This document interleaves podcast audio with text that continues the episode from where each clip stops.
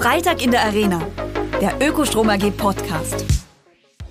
Hallo und herzlich willkommen zur heutigen Ausgabe von Freitag in der Arena, dem Klima-, Umwelt- und Zukunftstalk der Ökostrom AG. Mein Name ist Gitsch Eichberger, ich bin Vorständin der Ökostrom AG und darf euch durch das heutige Gespräch führen. Das heutige Thema interessiert mich als Technikerin besonders. Es geht um Geoengineering, also die Technologie ins Klimasystem einzugreifen. Und ob das eine Lösung der Klimakrise sein kann oder vielleicht die Büchse der Pandora, das werden wir heute diskutieren. Mein heutiger Gast, äh, Blasch Gasparini, sagt dazu. Geoengineering ist keine alternative Lösung der Klimakrise. Es ist wie Morphium.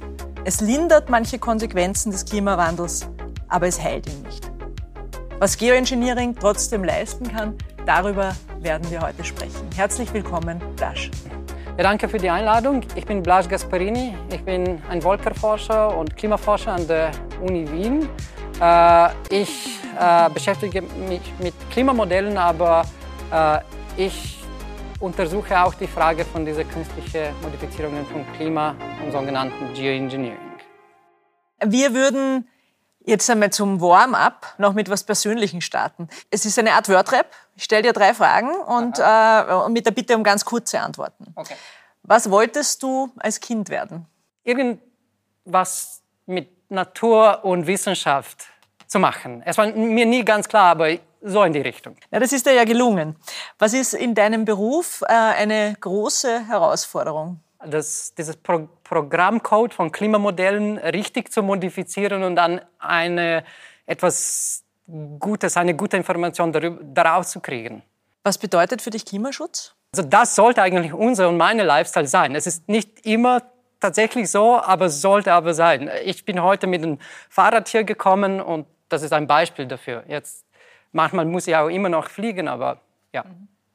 Also Klimaschutz fängt, fängt bei uns an. Ja. Äh, ich habe nämlich äh, ich, ich hab gelesen, dass du schon mit neun Jahren dich für Wetter und Klima interessiert hast. Wie, wie, wie, kommt, wie kommt diese Faszination zu, für Wetter und Klima zustande? Und du hast dich sogar mal in einem Interview als Geopirat ja. bezeichnet. Was meinst du damit?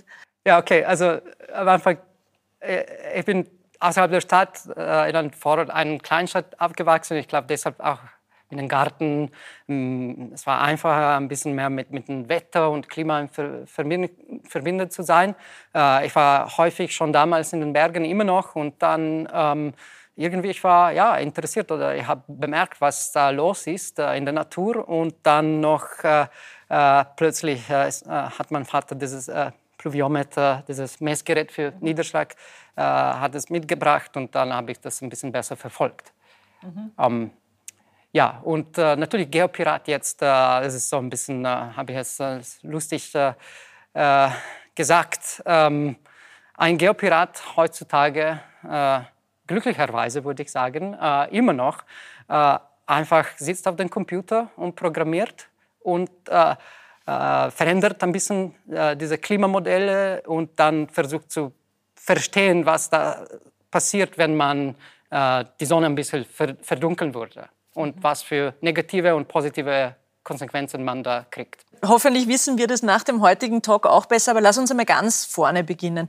Äh, wovon sprechen wir eigentlich, wenn wir von Geoengineering sprechen? Geoengineering oder Climate Engineering, äh, es ist schon ein ziemlich breiteres Thema und teilt sich äh, im Prinzip in zwei äh, große Gruppen. Äh, eine Gruppe ist diese sogenannten negative Emissionen, äh, wo man dieses CO2 aus der Atmosphäre wieder saugen würde oder entfernen würde. Ähm, das ist jetzt ein bisschen weniger kontrovers und ich bin nicht so ein Experte über das Thema, aber es kann jetzt schon ziemlich populär geworden. Es ist nicht mehr ein Tabuthema. Ähm, andererseits haben wir aber dieses sogenannte Solaris Geoengineering oder Solar Radiation Management, SRM, äh, wo man ähm, wirklich äh, ins Klimasystem direkt eingreifen würde, um zum Beispiel die Solareinstrahlung zu leicht reduzieren. Und das kann man mit verschiedenen äh, Arten machen, äh, was äh, sehr mm, oder meistens in den Medien und besser forscht ist, ist die sogenannte stratosphärische Aerosolemission-Methode oder künstliche Vulkanomethode, wo man äh, dieses äh, Schwefel in der Stratosphäre initiieren würde. Das Schwefel macht am Anfang noch nichts mit dem Klima, aber dann macht diese kleine Partikel, Aerosole, und die reflektieren einen Teil von Sonnenlicht zurück ins All. Das heißt, weniger Sonnenlicht am Boden und deshalb eine Abkühlung im Klimasystem im Prinzip.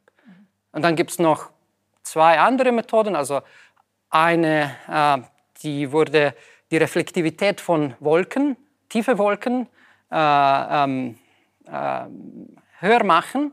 Äh, und das, diese Methode heißt Marine Cloud Brightening oder marine Wolkenaufhellung. Wir denken, das würde am besten über Ozeane funktionieren, nicht übers Land.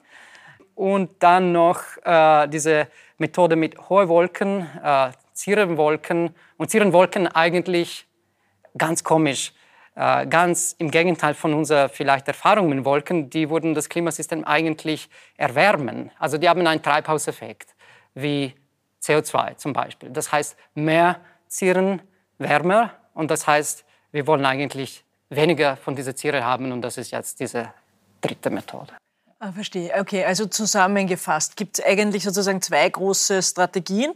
Wir sprechen heute über die eine davon, die andere wäre dieses Carbon Capture äh, und Utilization oder Storage. Das heißt, da geht es darum, im Wesentlichen den CO2-Gehalt äh, oder den Treibhausgasgehalt äh, ja. in der Atmosphäre zu reduzieren, indem man verhindert, dass es überhaupt in die Luft geht oder äh, indem man es wieder rausnimmt, wie ein Staubsauger, glaube ich, hast das du mal bezeichnet.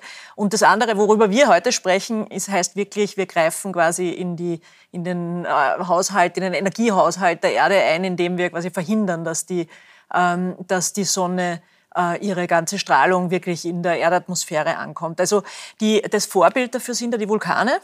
Äh, das, es gab einen Vulkanausbruch, äh, ich glaube zuletzt vor, vor zwei Jahren in Südostasien, wo, wo das Klima dann tatsächlich für, äh, für glaube ich, ein halbes Jahr oder Jahr, du kannst uns da sicher mehr erzählen, äh, tatsächlich abgekühlt wurde. Ist das ähm, die Idee dahinter und äh, wie lange hält so ein Effekt dann auch? Dieses äh, Hongatunga-Eruption vor ein Jahr oder so, äh, das ist jetzt ein bisschen ein besonders Fall. Es ist ein bisschen komplizierter. Es ist noch nicht klar, ob wirklich diese Eruption spezifisch das Klima abkühlen oder erwärmen würde. Aber im Jahr 91, äh, wir hatten die Vulkaneruption von Pinatubo und die hat wirklich die Erde für so äh, etwa eins bis zwei Jahre für etwa ein halbes Grad abgekühlt, global gemittelte mhm. Temperaturen. Das wissen wir sehr gut. Das ist Jahr 91, wir hatten Satellitmessungen, wir haben äh, gute Messungen. Äh, und ja, also deshalb von dieses äh, natürliches Experiment äh, äh, wissen wir, dass wir tatsächlich mit diesem Aerosol in der Stratosphäre wirklich die Erde abkühlen könnten. Mhm. Natürlich, jetzt äh, ist die Frage, wie man das machen würde und was sind äh, noch vielleicht andere äh, Effekte, die da geschehen könnten. Aber im Prinzip Abkühlung kann man oder könnte man machen. Okay, verstehe. Und wie, äh, das heißt, der Vulkan ist quasi das Vorbild für diese, für diese Technik. Äh, aber jetzt hast du ja gerade gesagt, das, das hält ja auch nicht ewig an. Das heißt, man müsste das dann eigentlich als dauerhaft eben diese, diese Substanzen, ich glaube Schwefel ist es, äh, in, die, in die Stratosphäre ausbringen. Wie, wie kann man sich das vorstellen? Da fliegen dann Flugzeuge oder Ballone und bringen diese Unmengen an an Aerosolen aus? Oder wie, genau. wie darf man sich das Oder, oder ja. stachelt man Vulkane an, die dann äh, künstlich, die das dann für uns erledigen? Ja, oder wie kann man sich das vorstellen? So die Standardstudien sagen, okay, vielleicht äh, würde man mit einer Flotte von etwa 300 Flugzeugen äh, dreimal im Tag äh, diese Schicht, Strat also Stratosphäre ziemlich hoch in der Atmosphäre, zwischen 15, 20 oder noch höher Kilometer also das ist höher als unsere Fluglinien, wo, wo, wo unsere äh, normale Flugzeuge fliegen. Also man braucht schon äh, ein bisschen angepasste Flugzeuge, die das machen. Also 300 etwa dreimal pro Tag, äh, jeden Tag für, weiß nicht, 50 Jahre vielleicht. Also bis man vielleicht äh, wieder das, äh, die CO2-Emissionen im Griff hat. Und was passiert danach mit diesen Aerosolen? Kommen die dann wieder runter auf die auf die Erde und hat das nicht, birgt das nicht dann wieder neue Probleme mit sich? Wir haben über Schwefel gesprochen. Schwefel äh, ist ein Problem, also war ein Problem besonders äh, mit äh, äh Sauerregen. Äh, ist das jetzt ein Problem mit äh, dieser Idee von Schwefelaerosolen? Wahrscheinlich nicht. Wir sind nicht 100% sicher, aber die Menge von Schwefel sind eigentlich nicht so extrem groß und sind sehr gut verteilt durch die ganze Erde. Und ein bisschen mehr Schwefel bei uns wahrscheinlich würde nicht machen. Jetzt aber ich frage mich, wie würde das mit äh, einem Ökosystem äh, äh, wie die Antarktis interagieren? Das weiß ich nicht. Und man muss viel mehr forschen, um besser zu verstehen, was würde in so Regionen machen. Äh, jetzt muss man auch, aber auch sagen, okay, wir, wir reden nur über Schwefel, weil die Vulkane machen das, weil die Vulkane initiieren Schwefel. Schwefel ist eigentlich immer präsent in dieser Schicht. Äh, und wir wissen, äh, ja, das, wahrscheinlich wir werden weniger von diesen Unknown Unknowns, äh, die passieren könnten mit Schwefel. Äh, Schwefel ist es aber nicht der optimalste Substanz in der Stratosphäre. Schwefel würde wahrscheinlich auch die Ozonschicht ein bisschen vermeiden und äh, äh, das ja, ist nicht optimal und man forscht auch über alternative Aerosolen, die würden besser auch das Licht, Sonnenlicht reflektieren und Calciumcarbonat, Kalkstein wäre eine Möglichkeit. Okay, das klingt, als, dann auch, als wären wir dann noch relativ weit äh, äh, zu Beginn der, äh, der Forschung auch zu dem Thema. Oder wie schätzt du das ein? Wie, wie weit ist man denn? Wann könnte man denn damit starten? Man muss so viel mehr über äh, dieses Thema wissen, bevor man wirklich erst großfähig starten würde. Äh, jetzt ähm, einfach, wenn wir denken, okay, wir sagen heute, also es ist uns es, es, ist egal jetzt uns, äh, wir, wir, machen dieses Experiment, wir denken, okay, es ist egal, äh, ob, ob, da noch äh, äh, schlechte Effekte haben, aber wir sagen heute, wir machen es. Ich glaube, vielleicht in zehn Jahren könnten wir das machen. Also es ist nicht so, dass man von heute auf morgen das äh, machen könnte. Das, wir, wir, reden über diese große Angriffe im Klimasystem. Es klingt auch verrückt und Science-Fiction-like. Äh, und mein Punkt hier ist, ja, man könnte es machen, aber es, ist, es geht nicht von heute auf morgen. Äh, und ich sage jetzt zehn Jahre, aber in, in Realität, also ich würde es definitiv nicht jetzt empfehlen, man, äh, dass man in zehn Jahren das machen würde.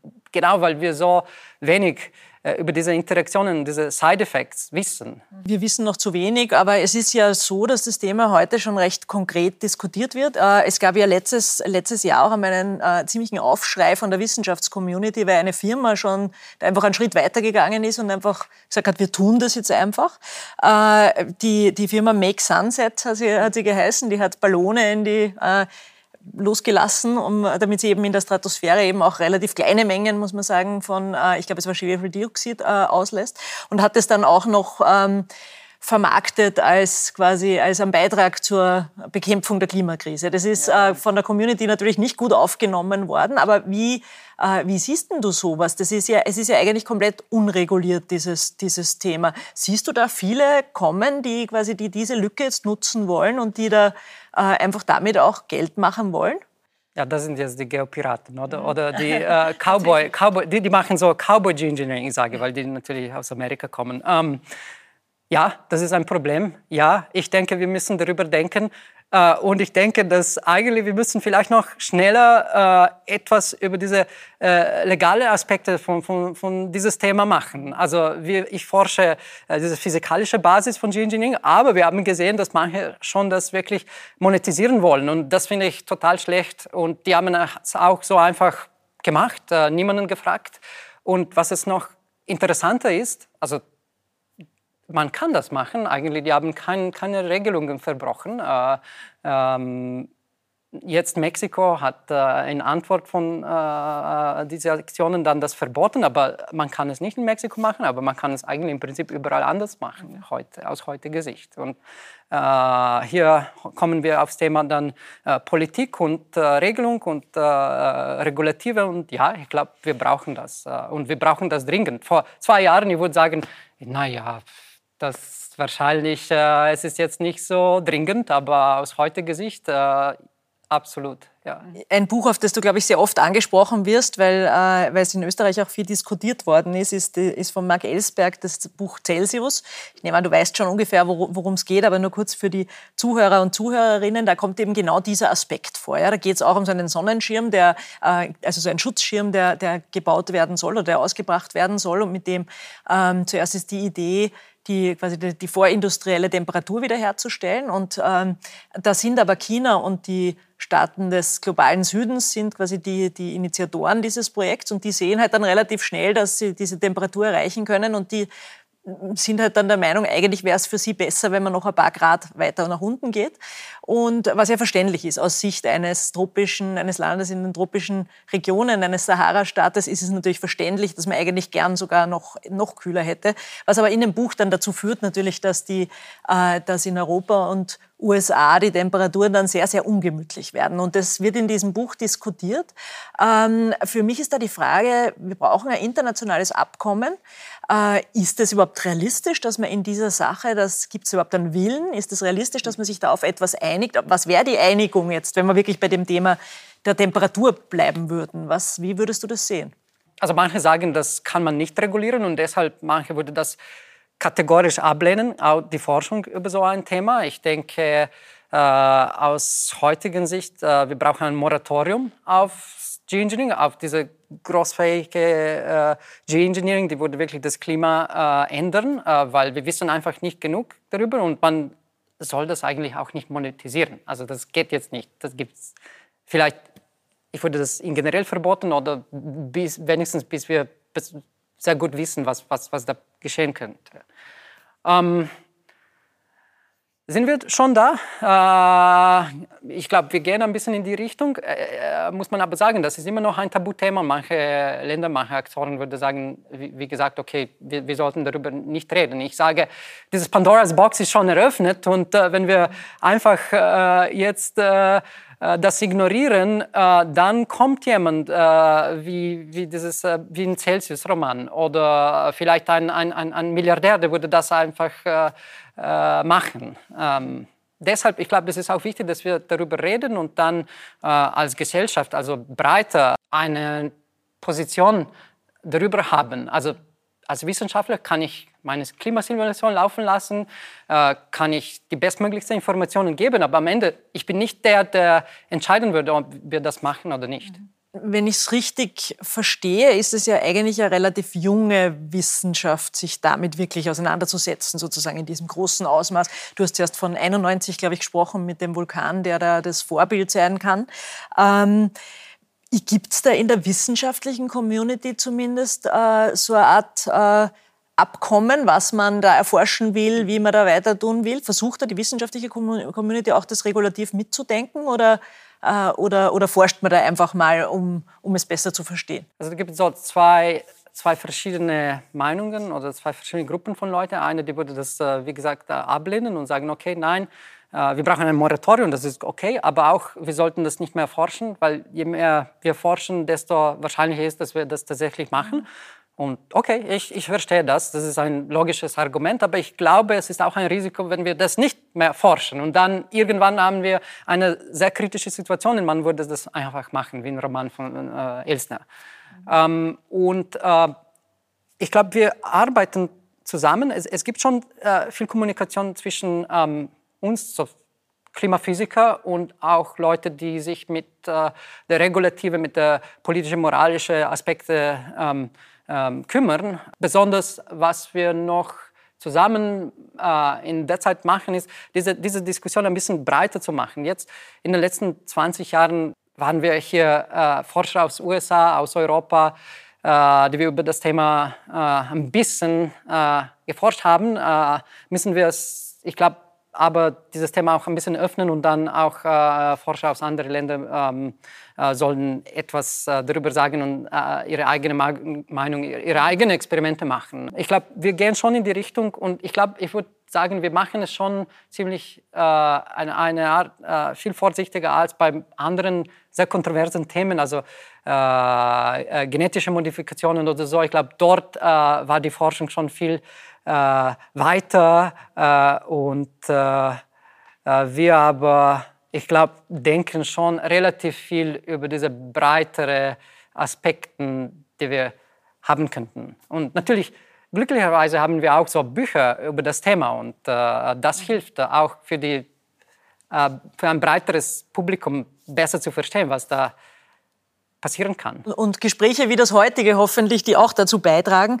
Ähm, mir ist, äh, um ehrlich zu sein, erst äh, in der Vorbereitung des Talks wirklich klar geworden, wie, wie weit man bei diesem Thema eigentlich schon ist, auch politisch, äh, und wie intensiv das eigentlich diskutiert wird. Und ich habe da eine Aussage gefunden vom Franz Timmermans, der ehemalige Vizepräsident der EU-Kommission, und der hat gesagt, wir stellen fest, dass Geoengineering in verschiedenen Teilen der Welt diskutiert und erforscht wird und von einigen als mögliche Antwort auf den Klimawandel angesehen wird. Und dann waren da eben vor den Risiken und der globalen Bedrohung. Und ähm, wenn man sich dann, wenn man dann dem weiter nachgeht, dann sieht man einfach, dass gerade in Amerika und in, wurde, glaube ich, jetzt gerade aktuell ein ziemlicher Forschungstopf dafür beschlossen. In China wird an einem Thema gearbeitet. Ich würde jetzt gerne mal auf die Risiken eingehen, ja, die das eigentlich hat, ja, wenn da vielleicht einer mit einem Alleingang startet oder auch vielleicht in einem äh, konsensualen äh, Maßnahme da vorgeht. Was sind denn eigentlich die Risiken? Kannst du dir ein bisschen konkreter beschreiben, was eigentlich passieren könnte? Da gibt es zwei verschiedene Arten von Risiken, diese physikalische Risiken und dann so sozialpolitische Risiken. Ich sage jetzt etwas über die physikalische zuerst. Also man würde im Klimasystem eingreifen, wenn ich jetzt über diese stratosphärische Aerosolinjektionen rede, also diese künstliche Vulkanomethode, äh, da haben wir schon gesagt, okay, wir haben Schwefel, äh, das könnte äh, etwas mit äh, Sauerregen machen. Wahrscheinlich ist nicht der Hauptproblem, aber immer noch. Äh, vielleicht noch ähm, äh, wichtiger, äh, das Problem mit Ozon, Abbau von Ozon äh, wäre nicht gut. Ozon natürlich schützt uns von UV-Radiation und äh, das wäre nicht gut für unsere Gesundheit, weniger Ozon zu haben. Äh, dann aber, ähm, wir äh, sind immer noch ziemlich im Dunkel, wenn wir über Aspekten wie okay, was macht das für die Landwirtschaft, was macht das für, für die Ökosysteme wir wissen noch wirklich nicht viel, äh, wie das wirklich äh, alles zusammen interagieren wird. Wir wissen etwas über Temperatur, wir wissen etwas über Wolken, wir wissen etwas über Niederschlag. Auch Niederschlag ist so ein bisschen kompliziert, aber am Ende, was es wirklich wichtig für uns als Gesellschaft ist, sind, sind eher diese Aspekte, von, von, von, die, die, die dann viel komplizierter sind. Ähm, also das ist einerseits. Äh, aber man, man, muss auch sagen, da gibt es keinen Showstopper. Bis jetzt, wir haben keinen Showstopper gefunden aus der physikalischen Seite. Und deshalb eigentlich äh, äh, aus der anderen Seite haben wir dieses Moral Hazard, moralisches Hazard-Problem. Äh, und wie schon ein bisschen äh, erwähnt, äh, also das wirklich, was mich sorgt, ist, dass äh, die Leute würden das als Lösung der Klimakrise sehen. Äh, ist es aber nicht. Es ist klar nicht eine Lösung. Äh, das ist äh, nur etwas, die, äh, der ein, ein, Teil von unseren Klimaschäden vermeiden würde. Äh, und das heißt, wir müssen immer noch unsere ähm, CO2-Emissionen verringern und auf Netto Null kommen. Äh, und ja, okay, wir können äh, zusätzlich noch dieses Geoengineering machen, aber das kann man nicht äh, unendlich machen. Auch irgendwann gibt es auch Grenze, physikalische Grenze mit diesem Geoengineering.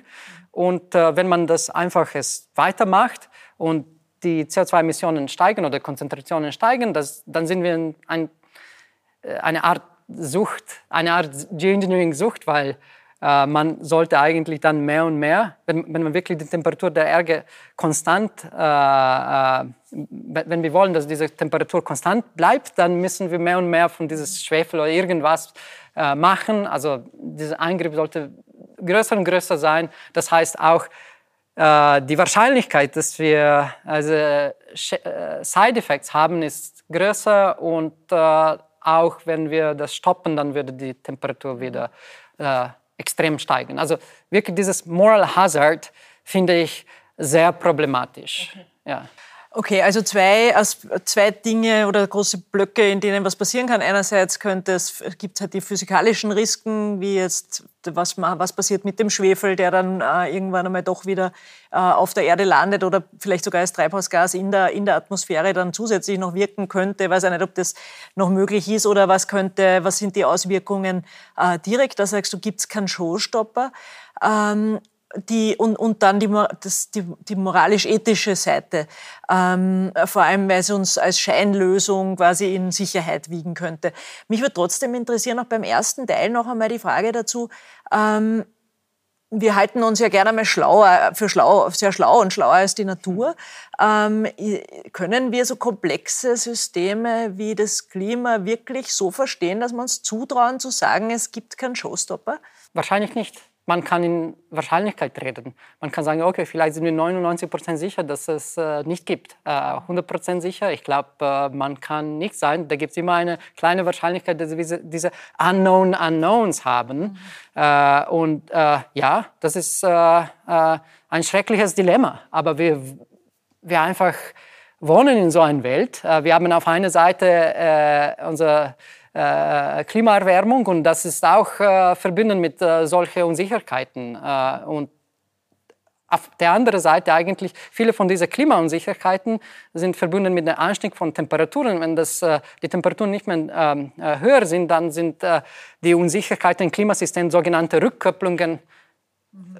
weniger problematisch. Ähm, also ja, mit Geoengineering steigt diese Unsicherheit, weil wir eingreifen direkt im Klimasystem, aber es ist eigentlich auch komisch, weil dann wenig Temperaturerhöhung haben wir aber auch ein bisschen weniger von Risiko auf, auf dieser Seite oder Unsicherheit.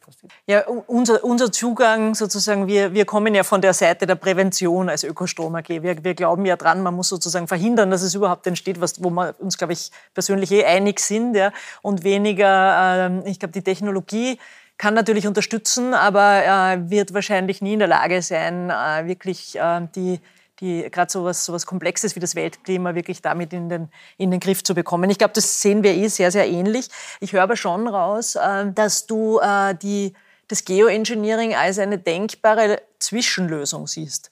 Äh, möglicherweise, die wir zusätzlich brauchen werden, weil wir eben nicht schnell genug unsere Emissionen in den Griff kriegen. Habe ich das richtig um, rausgehört? Oder? Aus rein physikalischer Sicht, aus heutiger Sicht, äh, äh, man könnte es schon so sagen. Aber da gibt es immer noch so viele Unsicherheiten. Wir müssen das wissen, bevor äh, wir wirklich dieses, äh, diese Methode empfehlen würden. Äh, aus heutiger Sicht kann man es nicht empfehlen, aber auch nicht ausschließen.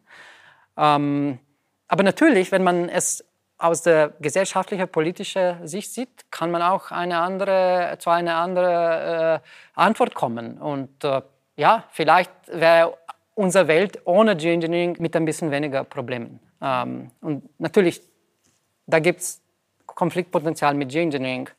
Leute sagen auch natürlich in ein sehr viel wärmeres Klima, da gibt es auch, äh, das Konfliktpotenzial in so einem Klima steigt auch extrem viel. Mhm. Äh, was ist jetzt besser? Ich weiß es nicht. Äh, vielleicht müssen Sie irgendwann noch mit jemandem äh, dieses Thema aus der sozialen Sicht äh, sich ansieht, äh, ansieht äh, interviewen. Also tatsächlich ist, glaube ich, die Frage, was bewirkt quasi in der, diese Beruhigungspillen, die man, die man gibt, das ist ja ähm, das ist ja bekannt, dass man versucht, das Klimathema so ein bisschen wegzu, ja. äh, wegzuleugnen und zu versuchen, es sich nicht äh, jeden Tag so vor Augen zu führen, wie schlimm es eigentlich wirklich ist, weil es ist einfach, wir sehen leider jeden Tag, dass es, und mit, mit jeder Katastrophe, die daherkommt, dass sozusagen, dass die Situation sogar eher noch unterschätzt wird.